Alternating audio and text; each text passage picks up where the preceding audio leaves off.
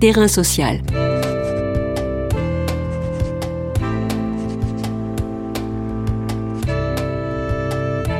Hugues Chevarin. Sophie Pochic. Sophie Pochic est sociologue, directrice de recherche au CNRS. Elle co-signe et co-dirige avec la sociologue Soline Blanchard de l'Université Lumière Lyon 2 un ouvrage paru aux presses universitaires de Rennes, Quantifier l'égalité au travail, outils politiques et enjeux scientifiques. Depuis les années 50, une bataille de chiffres a commencé sur la question de l'égalité au travail.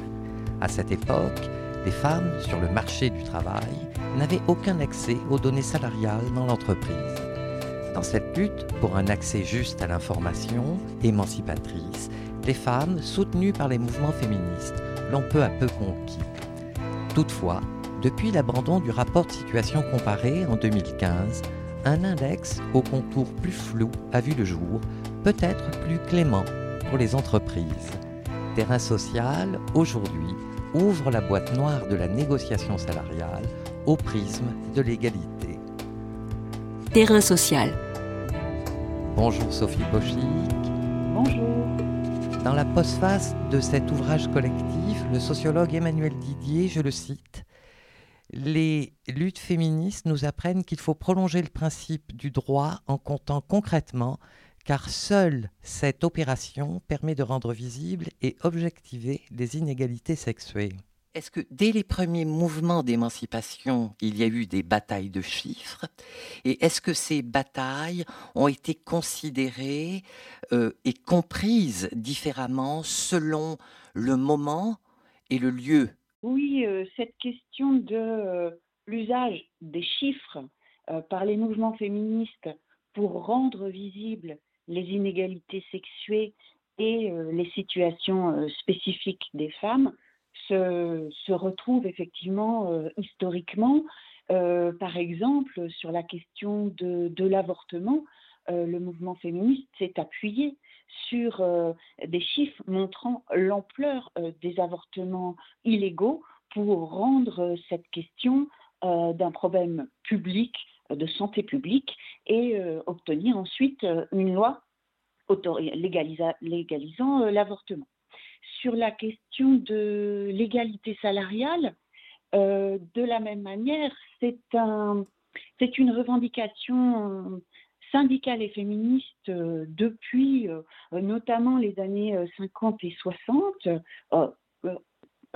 autour desquelles on a déjà des mobilisations, des, journées de revendication, mais il n'y avait pas d'outils de mesure précis notamment au sein des entreprises. Les femmes n'avaient pas accès au salaire de leurs collègues et euh, notamment à l'écart sexué euh, total dans, l'entreprise. Et il a fallu euh, une mobilisation feutrée, notamment dans le comité du travail féminin dans les années 70, pour qu'advienne un outil qui a, qui a été très important en France autour de la transparence des inégalités de rémunération, le rapport de situation comparée qui va être rendu obligatoire dans la loi Roudy, la première grande loi en 1983 euh, sur euh, l'égalité professionnelle. Tout cela pour rappeler que ces chiffres sont souvent issus de demandes du mouvement syndical ou du mouvement féministe et qu'elles deviennent loi ensuite le domaine du travail apparaît comme un terrain privilégié pour l'analyse des enjeux de quantification de l'égalité. L'égalité professionnelle constitue en effet, avec la lutte contre les violences faites aux femmes, la maîtrise des politiques du genre en France, et elle offre une perspective historique de longue durée. Je viens de vous citer, depuis l'abandon du rapport de situation comparée, que montrent les études que vous avez menées les entreprises ont été obligées de mesurer annuellement par le rapport de situation comparé, et c'était la base, normalement, de la négociation collective, de mise en place euh, d'outils euh, précis pour euh, concernant le rattrapage des salaires féminins, le soutien à leur promotion, l'égalité des chances dans la formation continue, etc.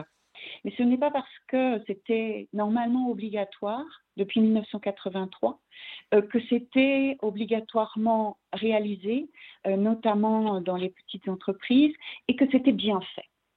Donc il y a plusieurs contributions qui rappellent que cet instrument était assez faible, il y avait une grande latitude laissée aux employeurs euh, et beaucoup euh, pouvaient mesurer des écarts, mais les justifier au titre de postes différents, euh, compétences différentes, etc.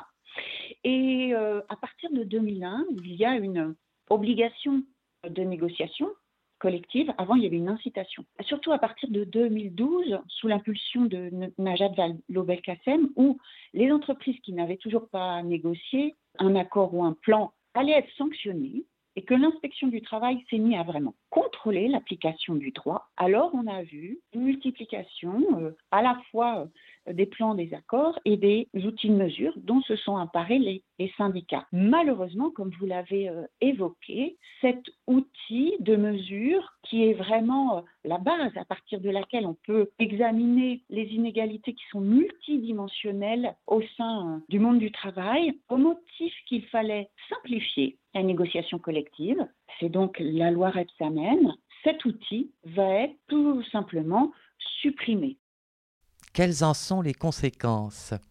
Alors, il va y avoir une bataille, notamment par les représentants des organisations syndicales et quelques experts, au sein d'une instance qui s'appelle le Conseil supérieur euh, de l'égalité professionnelle, et puis plus largement, une grande mobilisation qui s'appelait SOS égalité professionnelle, qui a fait l'objet notamment d'une pétition en ligne qui a eu euh, beaucoup de signatures. Donc Sophie Binet, euh, la responsable égalité euh, de la CGT dans cet ouvrage, revient sur les conditions de cette mobilisation. Comment rendre audible au grand public le fait que cet outil technique est indispensable, que si on ne compte pas, on ne pourra pas résorber les inégalités de rémunération et professionnelle. Et donc, grâce à cette mobilisation, il y a eu un peu une victoire en demi-teinte, c'est-à-dire que le rapport de situation comparée, c'était des indicateurs qui étaient obligés d'être euh, commentés. Pourquoi n'a-t-on pas une amélioration depuis l'année dernière? Quels sont les objectifs euh, que l'entreprise se fixe pour euh, l'année suivante? Ce rapport autonome a été supprimé. Les indicateurs, par contre, demeurent, mais dans une base de données, la base de données économiques et sociales. C'est aux représentants des salariés de s'en emparer pour euh, leur faire dire euh, l'état de la situation des inégalités femmes dans l'entreprise. Depuis le début du mandat d'Emmanuel Macron, y a-t-il eu des propositions faites par le nouveau gouvernement? Dans le même temps, il y a eu une proposition par euh, Muriel Pénicaud et Marlène Schiappa de construire un nouvel index composé de simplement quelques critères, centrés notamment sur les inégalités de rémunération et les inégalités de promotion et d'accès aux postes à responsabilité. Donc c'est un indicateur qui a une vision assez sélective de euh, quels sont les problèmes principaux concernant l'inégalité euh, femmes-hommes, notamment le difficile accès des femmes aux postes à responsabilité et aux postes de direction et aux plus hautes rémunérations. Ce prisme-là on peut l'expliquer parce que euh, cet, outil, il a été euh, réalisé notamment en collaboration avec euh, l'Association nationale des directeurs des ressources humaines. Quelle forme ce nouvel index prend-il et quels éléments privilégie-t-il Cet index, il a l'avantage d'être standardisé. C'est le même pour tous, toutes les entreprises. Il y a beaucoup moins de latitude, euh, d'autonomie locale. Et surtout, il doit être rendu public. Euh, le fait que cet index doit être euh, rendu public et transmis au ministère du Travail est beaucoup plus contrôlé qu'auparavant. Cependant, l'Union européenne et beaucoup d'organisations internationales soulignent l'importance de la transparence. Les femmes ne peuvent pas se mobiliser contre les inégalités de rémunération si elles ne savent pas qu'elles existent et quel est leur montant. De la même manière, leur ampleur, de la même manière pour les employeurs. Et surtout, ça c'est la chose la plus importante, il est associé à un seuil, c'est comme une note. Donc euh, sur 100, avec plusieurs indicateurs composites. Et le seuil est fixé très bas. Les entreprises doivent avoir plus de 75 sur 100 pour ne pas être sanctionnées ou pénalisées. Et donc, toutes les estimations le montrent, cet index, il est très très clément pour euh, les employeurs, notamment les grandes entreprises qui sont très souvent plutôt autour de 95 euh, sur 100. Et donc, au lieu d'être un instrument d'action, c'est plutôt un instrument d'inaction et en plus un instrument euh, très difficile à interpréter. On vous dit, votre entreprise a 89 sur 100 concernant cet index qui donc mélange écart de rémunération, écart de promotion, nombre de femmes dans les plus hautes rémunérations, mais vous n'avez pas le détail des calculs. Donc en fait, vous avez une note, mais vous ne pouvez pas l'interpréter. Or, c'était tout l'intérêt du rapport de situation comparée, c'est qu'il ne suffit pas de mesurer, évidemment, Ensuite, et c'est là qu'il y a tout un jeu politique, c'est comment interpréter, comment justifier et comment ensuite bah, résorber euh, ces écarts. Vous avez en grande partie ouvert la fameuse boîte noire de la négociation salariale. Toutefois, les seuls éléments quantitatifs suffisent-ils? Les chiffres ne sont donc pas les pacificateurs de la négociation salariale. N'y a-t-il donc que l'expertise partagée, comprise et maîtrisée par toutes et tous qui vaille? C'est tout à fait euh, l'enjeu euh, de notre ouvrage, hein, Quantifier l'égalité au travail, que j'ai coordonné avec Soline Blanchard, de montrer que les, chiffres ne sont pas des instruments objectifs et producteurs d'une paix sociale, mais ils sont fabriqués avec euh, euh, des hypothèses, en général les indicateurs, qu'il faut aller regarder leur mode de fabrique pour en voir éventuellement les biais, mieux comprendre ensuite comment on peut les interpréter, euh, comment on peut les combiner pour avoir donc une appréhension large et, euh, si possible, partager de la source des euh, inégalités de rémunération. Toutefois, le patronat a-t-il une approche qui lui est propre? Euh, vous avez du côté des employeurs très souvent des directrices des ressources humaines ou des experts en rémunération qui ont déjà leur interprétation de la situation. Très souvent, ils ont l'impression qu'il n'y a pas de discrimination directe, au sens où désormais, non, on, à l'embauche, on ne donne pas un salaire moindre à une femme parce qu'elle est une femme. Cependant, ils ont une euh, grande tolérance à la différenciation euh, salariale parce que ce sont les promoteurs de l'individualisation des rémunérations et ils vont l'expliquer par des différences de euh, alors capacité à négocier ou des différences de contribution de chaque métier à la performance de l'entreprise donc avec des informaticiens ou des commerciaux qui vont être mieux rémunérés que des assistantes donc avec une appréhension de la valeur sociale des métiers et aussi une forte valorisation de euh, l'engagement temporel. Donc, ceux qui sont très présents vont euh, souvent être considérés comme les plus performants et euh, les mieux rémunérés. Quelles ont été les réactions syndicales et militantes? Du côté des organisations syndicales ou des représentants des salariés, évidemment, il y a d'autres grilles de lecture de la source des inégalités des rémunérations et ils vont plutôt plaider pour une régulation collective des rémunérations, faire attention à ce que euh, des euh, postes équivalents aient euh, les mêmes rémunérations, donc un respect des grilles de rémunération, et puis une attention aux sources de discrimination indirecte envers les femmes à temps partiel, celles qui reviennent euh, de congé maternité, etc., euh, etc. Et donc, euh, à partir des mêmes chiffres, on a pu analyser, notamment dans, dans une enquête qu'on avait réalisée, une enquête collective sur ce que produit la négociation collective de l'égalité, où on avait analysé les accords et aussi fait des entretiens avec les négociateurs. On avait vu certains négociateurs, côté syndical et représentants des salariés, qui n'avaient pas obligatoirement les compétences statistiques ou la formation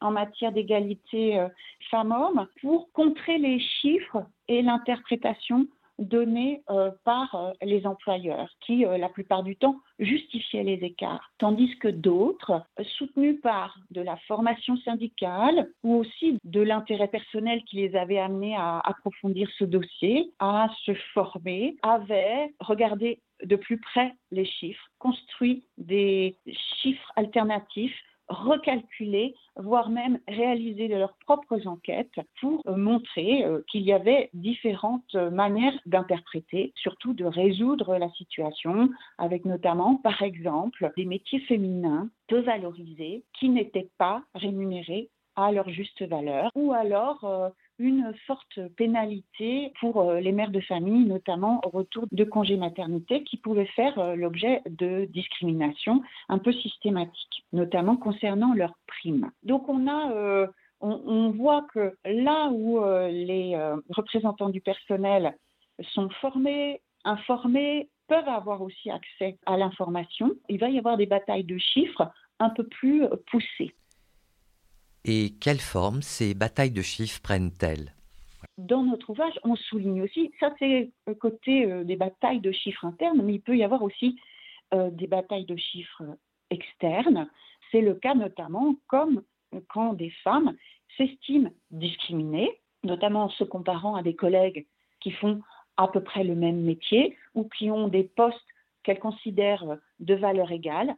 C'est notamment euh, des cadres euh, font partie d'un comité de direction et qui se comparent avec d'autres cadres et qui constatent qu'elles n'ont absolument pas les mêmes rémunérations de base ou euh, variables et qui vont saisir le juge. Et donc, on a euh, aussi une analyse dans cet ouvrage de la jurisprudence autour des discriminations sexuées qui peuvent passer par différents outils et notamment le juge peut euh, obliger euh, l'employeur à donner euh, des données de panel anonymisés qui comparent l'évolution salariale de sept salariés avec des personnes au profil équivalent en termes d'ancienneté, de qualification et de poste, et qui peut vraiment mettre en œuvre le principe a pour un travail de valeur égale, un salaire égal, et certaines ont obtenu, alors à la fois une remise en état, c'est-à-dire elles peuvent obtenir une classification supplémentaire, une promotion, mais aussi une réparation du préjudice passé avec des indemnités euh, non négligeables. Cette peur du procès en discrimination euh, salariale a peut-être aussi amené certaines euh, entreprises à se pencher plus avant sur ce dossier des, de l'inégalité de rémunération.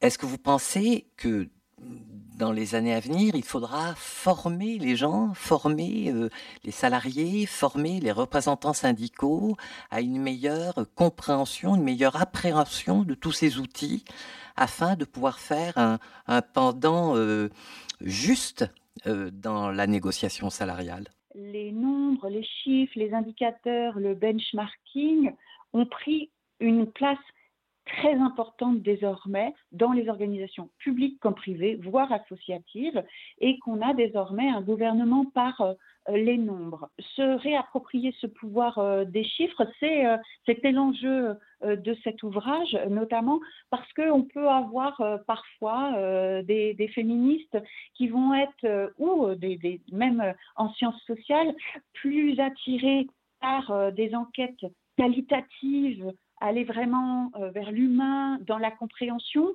et mettre un peu plus à distance ou s'intéresser moins à euh, ces euh, outils un peu froids que sont des indicateurs, notamment dans des rapports un peu techniques, que, comme des, et, des outils très très techniques comme des bases de données économiques et sociales. Or, désormais, ce qui ne se compte pas ne compte pas c'est tout un pan euh, de euh, problèmes sociaux ne peuvent euh, finalement devenir objet de politique publique que si désormais ils s'assoient sur des indicateurs. Merci Sophie Pochic. Je rappelle que vous êtes sociologue et directrice de recherche au CNRS. Vous co-signez et co-dirigez avec Soline Blanchard Quantifier l'égalité au travail, paru aux presses universitaires de Rennes en mars dernier. Terrain social.